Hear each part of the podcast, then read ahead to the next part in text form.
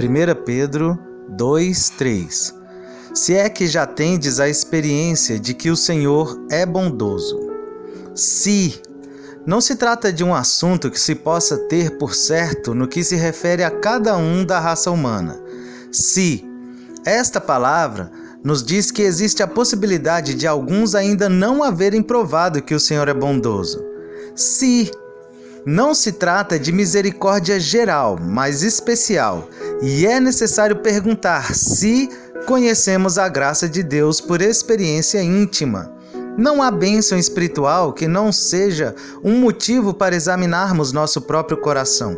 No entanto, embora o provar que o Senhor é bondoso seja um assunto de sincera investigação realizada sob oração, ninguém deve ficar contente enquanto houver este si no que se diz respeito a provar que o Senhor é bondoso.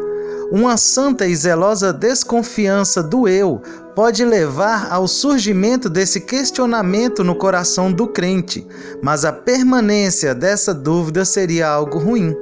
Não devemos descansar enquanto não lutarmos desesperadamente para segurarmos o Senhor nos braços da fé, declarando: Sei em quem tenho crido, e estou certo de que Ele é poderoso para guardar o meu depósito até aquele dia.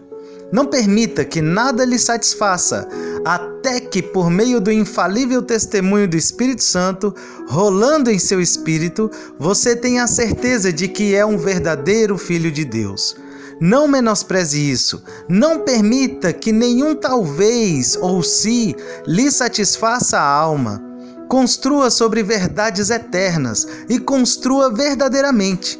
Aproprie-se das fiéis misericórdias prometidas a Davi Lance a sua âncora naquilo que está dentro do véu e cuide para que sua alma esteja ligada à âncora por um cabo que não quebrará.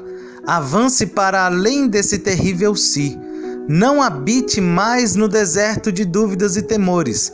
Atravesse o Jordão da desconfiança e entre na Canaã da paz, onde os cananeus ainda permanecem, mas onde a terra não cessa de manar leite e mel.